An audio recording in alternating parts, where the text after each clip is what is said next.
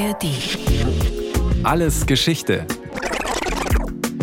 Ein Podcast von Bayern 2. In der ARD Audiothek.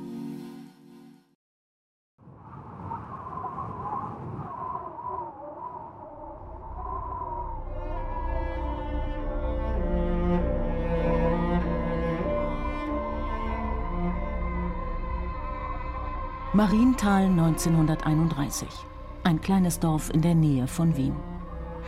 Es herrscht bitterste Armut. Kinder dürfen nicht mehr raus zum Spielen, die einzigen Paar Schuhe müssen geschont werden. Immer öfter verschwinden Hunde und Katzen und landen insgeheim auf den Tellern der Marienthaler. Aus den Ackerböden graben die Hungernden heimlich Krautköpfe und Kartoffeln aus. Was soll man denn machen? Die armen Teufel haben ja wirklich nichts wird ein junger Landwirt von damals zitiert. Der Grund für die extreme Armut? Die Weltwirtschaftskrise. Sie trifft Anfang der 1930er Jahre das Textilfabriksdorf mit voller Wucht. Die Arbeitslosigkeit ist gravierend. Mehr als drei Viertel der ansässigen Familien verlieren mit einem Schlag ihr Einkommen. Was macht eine derartige Krise mit der Dorfgemeinschaft? Wie geht der Einzelne damit um, wenn er keine Arbeit hat? Und wie wirkt sich lang andauernde Arbeitslosigkeit auf das politische Handeln aus? Kommt es gar zur Revolution? Diese und ähnliche Fragen stellen sich junge Sozialforscherinnen und Forscher zu jener Zeit. Fragen, die heute gar nicht mehr explizit gestellt werden, weil es ganz selbstverständlich ist, sich damit zu beschäftigen. Damals war das anders. Der Soziologe Professor Reinhard Müller verfasste Bücher zur Geschichte von Marienthal. Man muss immer bedenken, bis zur Marienthal-Studie hat Arbeitslosenforschung darin bestanden, dass man die Köpfe der Arbeitslosen gezählt hat und dass Juristen und Juristinnen diskutiert haben, wer darf wann, unter welchen Umständen, wie viel Arbeitslosenunterstützung beziehen. Und das war's. Sozialen Folgen und die psychischen Folgen, die sind eigentlich bis dahin nicht umfassend erhoben worden. Die Forscherinnen und Forscher wollen das ändern. Sie möchten verstehen, was Erwerbslosigkeit mit den Menschen und ihrem sozialen Zusammenhalt macht. Für ein paar Wochen ziehen sie in das kleine Dorf Marienthal. Der Beginn einer bahnbrechenden Sozialstudie, die in einer bestimmten Zeit stattfindet. 1931 leidet ganz Europa unter den Folgen der Weltwirtschaftskrise und in Österreich rumort es gewaltig. Vor allem in der Sozialdemokratischen Partei wird über die Konsequenzen der Arbeitslosigkeit diskutiert. Es geht besonders um die Frage, wird die Situation die Leute eher in die Depression treiben, sie apathisch machen oder die Massen bewegen und zu einer Revolution führen? Kurz gesagt, kommt es zur Resignation oder zur Revolution? Diese Frage hat damals aktuelle politische Brisanz. Die Sozialdemokraten hoffen auf die Erwerbslosen als die Bannerträger der Revolution. Es gibt statistische Nachweisungen und es gibt soziale Reportagen. Zwischen den nackten Ziffern der offiziellen Statistik und den allen Zufällen ausgesetzten Eindrücken der sozialen Reportage klafft eine Lücke, die auszufüllen der Sinn unseres Versuches ist. Das schreibt Paul Lazarsfeld über das Ziel der Studie. Er ist neben Marie Jahoda und Hans Zeisel einer der Leiter. Alle drei arbeiten bei einer wirtschaftspsychologischen Forschungsstelle, einem kleinen Marktforschungsinstitut, das lose an der Universität Wien angedockt ist. Als die ersten Forscher im Winter 1931 im kleinen Dorf ankommen, ist die Armut allgegenwärtig. Zunächst würde ich mal sagen, dass man sich überhaupt nicht vorstellen kann aus heutiger Sicht, denn diese komplette Arbeitslosigkeit, diese umfassende Arbeitslosigkeit einer ganzen Gemeinschaft, die gibt es ja heute in diesem Sinne nicht mehr. Eine der ersten Forscherinnen vor Ort ist Lotte Schenk-Danzinger. Sie nimmt sich eine kleine Arbeiterwohnung in Marienthal, geht von Tür zu Tür und kommt mit den Leuten ins Gespräch. Es soll eine Kleiderspendenaktion geben. Welche Kleider benötigt die Familie? Lotte Schenk-Danzinger gewinnt damit einen Einblick in die häuslichen Verhältnisse, erfährt, was den Familien fehlt und auf welches Familienmitglied besonders Rücksicht genommen wird. Später können sich die Familien die gewünschten Kleider abholen. Dies alles wird protokolliert. Vor allem aber entwickelt sich dadurch ein Vertrauensverhältnis, um dann ausführliche Interviews führen oder akribisch den Hausstand dokumentieren zu können. Eine Art Aktionsforschung und teilnehmende Beobachtung. Man hat also schon versucht zu zeigen, dass man nicht nur als Forscher, als Rechercheur, als Reporter quasi vor Ort ist, sondern dass man mithelfen will, dieses Elend in dieser Arbeitslosenkolonie wenigstens zu verstehen, aktiv zu verstehen und ein Stückchen mitzuerleben. Die Wissenschaftler wollen vor allem auch nützlich sein. Nicht nur beobachten, sondern Teil der Lösung werden. Ein Ansatz, der in der späteren Rezeption der Studie durchaus zu Kritik führt, weil für gewöhnlich ein objektiver Forschungsansatz verlangt, dass die Wissenschaftler und Wissenschaftlerinnen unbeteiligt sind. Für das junge Team, das Durchschnittsalter liegt bei 27 Jahren, ist der Anspruch der Dorfgemeinschaft auch etwas zurückzugeben, aber ein wesentlicher Pfeiler seiner Herangehensweise.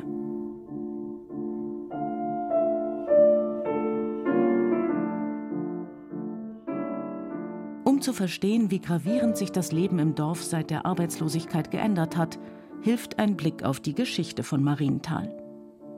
Marie Jahoda, Hauptautorin der Studie, beschreibt es sehr treffend. Wie andere Orte um einen Markt, eine Kirche oder eine Burg herum entstehen, so ist Marienthal um die Fabrik herum entstanden. Die Geschichte der Fabrik ist zugleich die Geschichte des Ortes. 1830, 100 Jahre vor der großen Krise, wird hier eine Baumwollspinnerei gegründet, die sich im Laufe der Jahrzehnte zu einer der größten Textilfabriken der K&K-Monarchie entwickelt. In ihrer Hochphase finden dort 1200 Menschen eine Anstellung.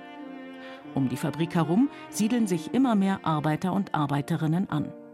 Die Wirtschaft floriert, das Dorf wächst und wird zu einer Hochburg der regionalen Arbeiterbewegung. Es entstehen zahlreiche Sportvereine für Frauen und Männer, eine Bibliothek, ein öffentlicher Park, eine eigene Bühne, auf der neben Arbeiterstücken vor allem auch Klassiker, Opern und Operetten aufgeführt werden, inklusive Arbeiterorchester. Die liberal eingestellte Fabrikantendynastie ermöglicht Werkswohnungen und ein Fabriksspital. Um die Frauen nach Bedarf in der Spinnerei einsetzen zu können, werden Kindergärten und Schulen gebaut. Und die Gewerkschaft setzt im Laufe der Zeit kollektivvertragliche Löhne und geregelte Arbeitszeiten durch. Marienthal ist vom Aufschwung geprägt. Wer hier heimisch geworden ist, zieht nicht mehr weg. Trotz der harten körperlichen Arbeit erinnert sich eine Frau in der Studie nur positiv an diese Zeit. Früher war es ja herrlich in Marienthal. Schon die Fabrik war eine Zerstreuung. Im Sommer ist man spazieren gegangen und die vielen Unterhaltungen. Mit einem Schlag wird das Leben anders. Der Textilmarkt bricht im Zuge der Weltwirtschaftskrise Anfang der 1930er Jahre zusammen und drei Viertel der Familien verlieren von einem Tag auf den anderen ihr Einkommen. Die Arbeitslosenunterstützung wird ein paar Monate ausgezahlt, später nur noch die geringere Notstandshilfe. Wer dann immer noch erwerbslos ist, gehört zu den sogenannten Ausgesteuerten, eine Art Elendsheer von Armen, das auf sich allein gestellt ist und in bitterster materieller Not lebt. Wie komme ich an Essen, wird zur zentralen Frage. Mit Gemüseanbau in den Schrebergärten und Kaninchenzucht halten sich viele notdürftig über Wasser. Im Winter aber ist die Situation besonders prekär. In dieser Zeit, Dezember 1931, also circa eineinhalb Jahre nach Schließung der Fabrik, treffen die Forscherinnen und Forscher im Dorf ein. Ein Teil von ihnen lebt über mehrere Wochen in der Nachbarschaft der Familien, eine sehr ungewöhnliche Vorgehensweise für diese Zeit. Genauso ungewöhnlich wie ihre anderen Methoden. Sie werten etwa die Abozahlen der Zeitungen aus, die Entlehnungen in der Bibliothek oder auch die Mitgliedszahlen in den Vereinen und fragen, wie haben sich die Gewohnheiten in der Krise verändert? Die Bürger sollen mit Hilfe von Zeitverwendungsbögen genau aufschreiben, wie sie ihren Tag verbringen, Listen vom Hausstand anfertigen und einen Mahlzeitenkalender führen. oder dass man die Lehrerschaft in der Volksschule so weit gebracht hat, dass die bereit waren, ihre Schüler und Schülerinnen Aufsätze zu vorgegebenen Themen schreiben zu lassen. Das waren natürlich schon bemerkenswerte Ideen, die dann natürlich auch die Qualität der Forschung beeinflusst haben. Gedanken über Arbeitslosigkeit heißt dann zum Beispiel ein Schulaufsatzthema. In vielen reichen Familien wird das Brot und Speisereste weggeworfen, und manche Familie wäre dankbar, wenn sie das tägliche Brot hätten. Darüber hinaus befragen die Forscher und Forscherinnen die Marienthaler zu ihren Lebensgeschichten. Dabei kommen etwa genauso viele Frauen wie Männer zu Wort. Die Frauen werden später in der Studie ebenso häufig zitiert und, in Teilaspekten, arbeitet man sogar die unterschiedlichen Auswirkungen der Arbeitslosigkeit bei Frauen und Männern heraus. Bemerkenswert für damalige Verhältnisse. Dass die Frauen mehr in den Fokus rücken, hängt wohl auch mit der außergewöhnlichen Zusammenstellung der Forschungsgruppe zusammen. Insgesamt 15 Wissenschaftlerinnen und Wissenschaftler arbeiten an der Studie. Eine macht das Gros der Feldforschung, die andere ist wesentlich an der statistischen Auswertung beteiligt. Der Haupttext wird ebenfalls von einer Frau verfasst. Da stehen neun Frauen, sechs Männern gegenüber. Und diese Frauen waren aber nicht untergeordnet am Projekt beteiligt, sondern an führender Stelle. Das junge Projektteam wagt neue Herangehensweisen. Die Sozialforscher haben die Idee, die Gehgeschwindigkeit der Marienthaler unauffällig zu beobachten und zu messen. Damit will man auf die psychische Haltung der Leute schließen. Ein weiterer neuer Ansatz sind sogenannte reaktive Techniken, bei denen man den Leuten Hilfestellungen bietet und dabei gleichzeitig weitergehende Einblicke in das Leben der Arbeitslosen bekommt. Neben der Kleideraktion sind das Ärztesprechstunden mit kostenloser Medikamentenausgabe, Erziehungs- und Eheberatung, ein Schnittzeichenkurs für Frauen oder ein Mädchenturnkurs. Marie Jahoda in einem späteren Interview. Was an der Methode gut war, war die Vielseitigkeit. Das Gefühl, dass man sich auf einen Test, auf einen Fragebogen oder eine Beobachtung nicht verlassen kann, sondern dass man einen Zugang von allen Seiten braucht. Das brachte mit sich, dass man auf das Gesamtbild und auf den Einzelnen schauen muss. Insgesamt 120 Tage verbringen die Forscherinnen und Forscher von Dezember 1931 bis Mai 1932 in Marienthal. Das, was sie dort beobachten, ist eine völlig entkräftete, müde Gemeinschaft. Von Revolutionsstimmung, auf die die Sozialdemokraten hofften, ist nichts zu spüren. Den Eindruck, den wir gewinnen, ist der einer abgestumpften Gleichmäßigkeit. Hier leben Menschen, die sich daran gewöhnt haben, weniger zu besitzen, weniger zu tun und weniger zu erwarten, als bisher für die Existenz als notwendig angesehen worden ist. Im Durchschnitt müssen die arbeitslosen Marienthaler Familien mit nur einem Viertel des vorherigen Einkommens über die Runden kommen. Ihre Aktivitäten und Kontakte gehen stark zurück. Vereine verlieren ihre Mitglieder und die Bürger leihen sich weniger Bücher aus der Bibliothek aus. Der Gemeinschaftspark, früher der Stolz der Gemeinde, ist von Unkraut übersät und verwildert. Besonders drastisch zeigt sich das veränderte Verhalten an der Arbeiterzeitung. Von 1927 bis 1930 verliert sie mehr als die Hälfte ihrer Abonnenten. Das liegt vermutlich nicht allein an den Sparmaßnahmen der Leute, es gibt nämlich ein Arbeitslosen-Abo, das schon für wenige Groschen zu haben ist. Ein Arbeitsloser wird in der Studie zitiert. Früher habe ich die Arbeiterzeitung auswendig können. Jetzt schaue ich sie nur ein bisschen an und werf sie weg, trotzdem ich mehr Zeit habe. Mehr Zeit, aber weniger Antrieb. Jahrzehntelang hat die Arbeiterschaft um die Verlängerung der Freizeit gerungen. Aber freie Zeit ist natürlich nicht gleich Freizeit. Die Frauen haben aber im Gegensatz zu den Männern immer noch viele Aufgaben in ihrem Alltag. Sie führen den Haushalt, kochen, kaufen ein, kümmern sich um die Wäsche, flicken die Kleider so gut wie möglich, bringen die Kinder zur Schule. Wenn sie auf die Straße gehen, ist das meist, um Besorgungen zu machen. Dabei gehen die Frauen im Durchschnitt rascher und bleiben nur halb so oft zu längeren Gesprächen stehen wie die Männer.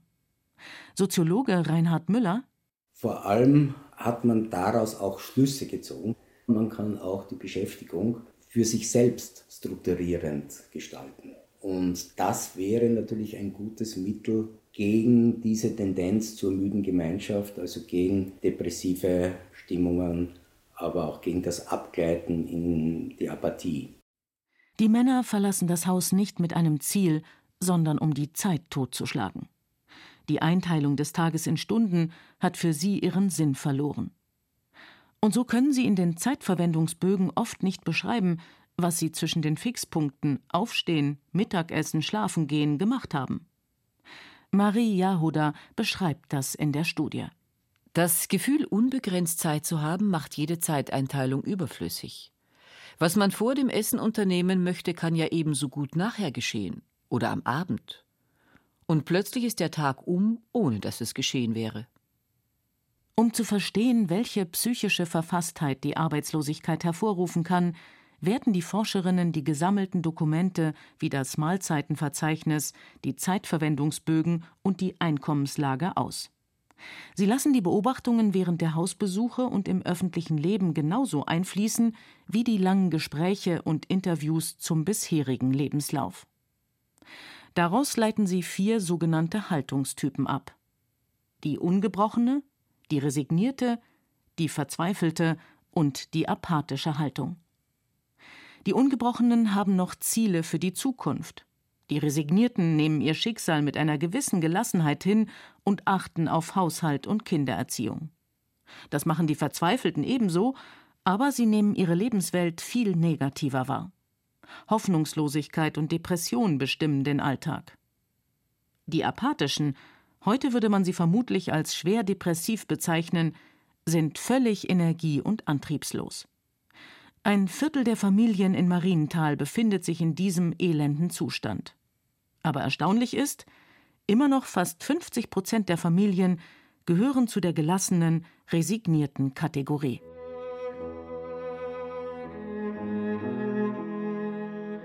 Warum aber schaffen es die einen gelassen zu bleiben, während andere jegliche Hoffnung verlieren? Welche Faktoren spielen hier die entscheidende Rolle? Einerseits die Höhe des Arbeitslosengeldes. Umso höher das Einkommen, desto positiver die Haltung. Selbstverständlich. Der zweite Faktor ist psychologisch. Heute würde man es Resilienz nennen, eine gewisse Widerstandsfähigkeit, die in der Persönlichkeit liegt. Aus heutiger Sicht scheint die Erkenntnis, dass die jeweilige Persönlichkeit auf die Haltung Einfluss hat, fast banal. Damals aber sieht man den Arbeiter meist als Teil einer homogenen Masse und nicht als Individuum mit eigenen psychologischen Bedürfnissen. Die Studie gibt nun dem einzelnen Arbeiter, der einzelnen Arbeiterin ein Gesicht, erzählt auch ihre individuellen Geschichten. Sie beleuchtet Verhaltensweisen, die auf den ersten Blick irrational wirken, aber sich gut auf die Psyche auswirken, wie etwa ein kleines Blumenbeet im lebenswichtigen Gemüseacker. Man kann doch nicht nur vom Essen leben. Etwas muss man doch auch fürs Gemüt haben. Es ist so schön, wenn man zu Hause eine Vase mit Blumen hat. Wird eine arbeitslose Frau in der Studie zitiert. Einzelschicksale stehen in der Studie neben statistischen Daten des ganzen Dorfes, damit soll ein Gesamtbild der Gemeinschaft gezeichnet werden. Wie wirkt sich etwa die lang anhaltende Arbeitslosigkeit auf die Kinder und Jugendlichen aus? Die Forscherinnen und Forscher lassen sie Aufsätze und Wunschzettel schreiben. Diese werden oft im Konjunktiv verfasst. Wenn die Eltern nicht arbeitslos wären, würde ich mir wünschen, ich möchte gerne Schneiderin werden, aber ich fürchte mich, dass ich keinen Posten bekommen könnte oder dass ich nichts zu essen habe. Während die Erwachsenen das gemeinsame Schicksal der Arbeitslosigkeit teilen, vergleichen sich die Jungen und Mädchen in der Schule mit besser gestellten Kindern aus den Nachbardörfern. Das dämpft die Hoffnung auf eine bessere Zukunft. Sie beteiligen sich weniger am gesellschaftlichen Leben, besuchen weniger Vereine, ob nun Sportvereine oder politische. Kurz gesagt, die Teilhabe fehlt. Auch die Erwachsenen kapseln sich mehr und mehr ab. Die große Frage vom Anfang Führt Arbeitslosigkeit zur Revolution oder zur Resignation, wird eindeutig beantwortet. Sie führt zur Resignation bis hin zur Apathie. Die Arbeitslosen, das ist jedenfalls die Erkenntnis der Marienthal-Studie, sind nicht die Träger der politischen Revolution. Jetzt kommt das Ergebnis heraus, die verschwinden aus der Gesellschaft, sie verschwinden aus dem politischen Leben, sie sind höchstens Mitläufer. Zum Zeitpunkt des Erscheinens hat es natürlich null Effekt gehabt. Das heißt, der Aspekt, der ist einfach durch die politischen Verhältnisse überrollt worden. Die Studie kommt in Buchform 1933 auf den Markt. Die Nationalsozialisten sind auf dem Vormarsch. Die erste Auflage erscheint ohne Autorennamen, sie sind dem Verleger zu jüdisch. Wenige Monate nach ihrem Erscheinen werden die Bücher eingestampft und die Studie gerät in Vergessenheit. Erst in den 1970er Jahren wird die Marienthal-Studie international bekannt und zum Klassiker der Sozialforschung. Es folgen zahlreiche Übersetzungen, die sogenannte Aktionsforschung bekommt einen Aufschwung. Kritische Stimmen monieren die simple statistische Auswertung und bemängeln, dass die Forscher zu sehr in der Dorfgemeinschaft involviert waren, als dass es sich um eine wissenschaftlich objektive Studie handeln könnte. Die Forschungsarbeit wird vielmehr als Zeitdokument gesehen. Ihre Bekanntheit liegt neben dem ganzheitlichen Ansatz und dem außergewöhnlichen Methodenmix vor allem auch an einer weiteren Besonderheit der Darstellungsform. Marie Jahoda gießt die wissenschaftlichen Erkenntnisse in einen leicht lesbaren Text im Stile einer Sozialreportage. Und wie ging es mit den Marientalern weiter? Das Dorf hat sich Mitte der 1930er Jahre wieder erholt. Die extreme Arbeitslosigkeit dauerte nur wenige Jahre. Heute ist der Stadtteil eingemeindet und gehört zum Speckgürtel von Wien. Was bleibt, ist ein kleines Museum, das an die Zeit der extremen Arbeitslosigkeit und die Studie erinnert. Eine Studie von Forscherinnen und Forschern, die die Arbeitslosen nicht nur als nackte Zahlen einer Statistik erfassen, sondern als Menschen, mit ihren ganz persönlichen Geschichten, Hoffnungen, Ängsten und Leiden.